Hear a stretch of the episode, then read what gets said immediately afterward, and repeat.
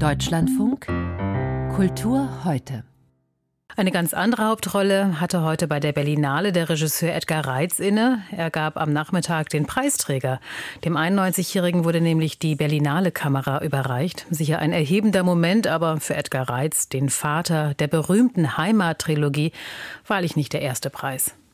Ja, ich habe zu Hause so ein Regal, da stehen sie alle nebeneinander. Es ist ein ganzer kleiner Wald. Tja, und in diesem kleinen Trophäenwald steht nun bald also auch eine funkelnde Berlinale Kamera. In der Begründung heißt es, Edgar Reitz sei immer noch bereit, die Frage zu stellen, wer wir sind und woher wir kommen.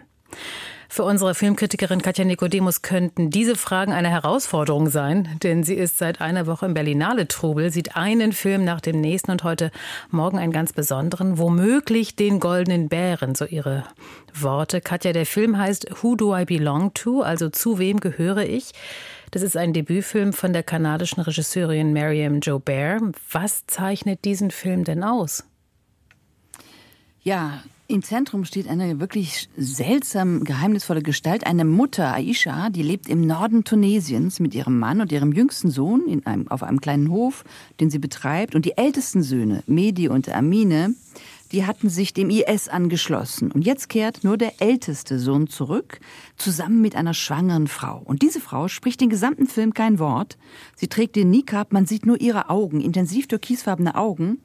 Und ja, was macht diesen Film aus? Das ist der erste Film im Wettbewerb dieser Berlinale, um es mal so ein bisschen plakativ zu sagen, der wirklich Bilder hat. Und zwar Bilder, die über allen anderen Bildern des Festivals schweben. Denn einerseits ist der Film ganz realistisch. Der zeigt diese Mutter Aisha, die arbeitet, kocht, die versorgt das Vieh. Und andererseits hat der Film eine ganz unheimliche mystische Ebene mit sehr intensiven, gedeckten Farben, mit Naturbildern, denn diese Mutter kann offenbar die Gedanken ihres Sohnes, des IS-Rückkehrers, lesen, auch seine Erinnerung an die Gewalt. Und diese Gewalt kehrt jetzt nun zurück in dieses Dorf, in diese Familie. Also Bilder, Bilder, Bilder.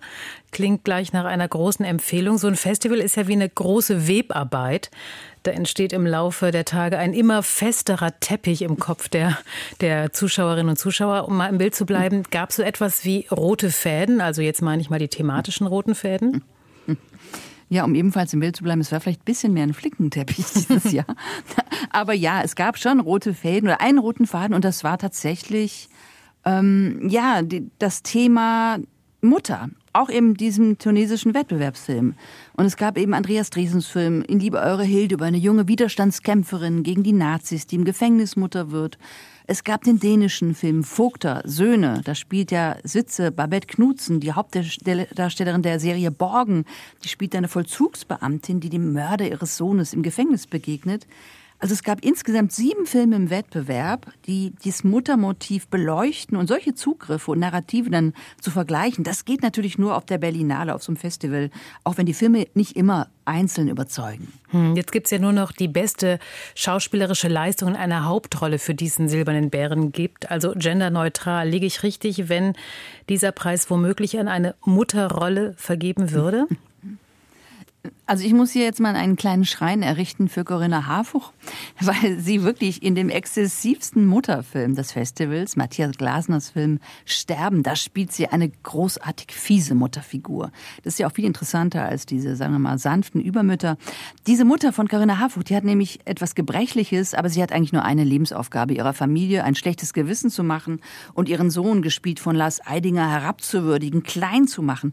Und die Harfuch spielt diese Mutter mit einer Mischung aus Eiseskälte, Aggressivität und eiserner Vorwurfshaltung. Also man hat noch nie auf der Leinwand gesehen, wie jemand ein Stück Streuselkuchen so genüsslich und so passiv-aggressiv in sich hineinmampft. Toll.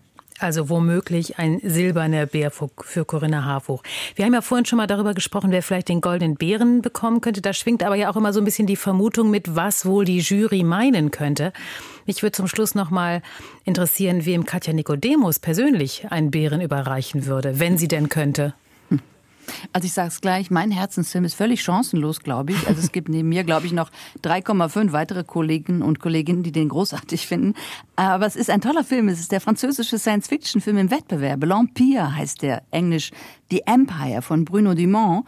Und er handelt von intergalaktischen Mächten, von Außerirdischen, die sich auf der Erde bekämpfen und dort nehmen sie die Gestalt von jungen Menschen und von Proletariern in einem nordfranzösischen Fischerdorf an.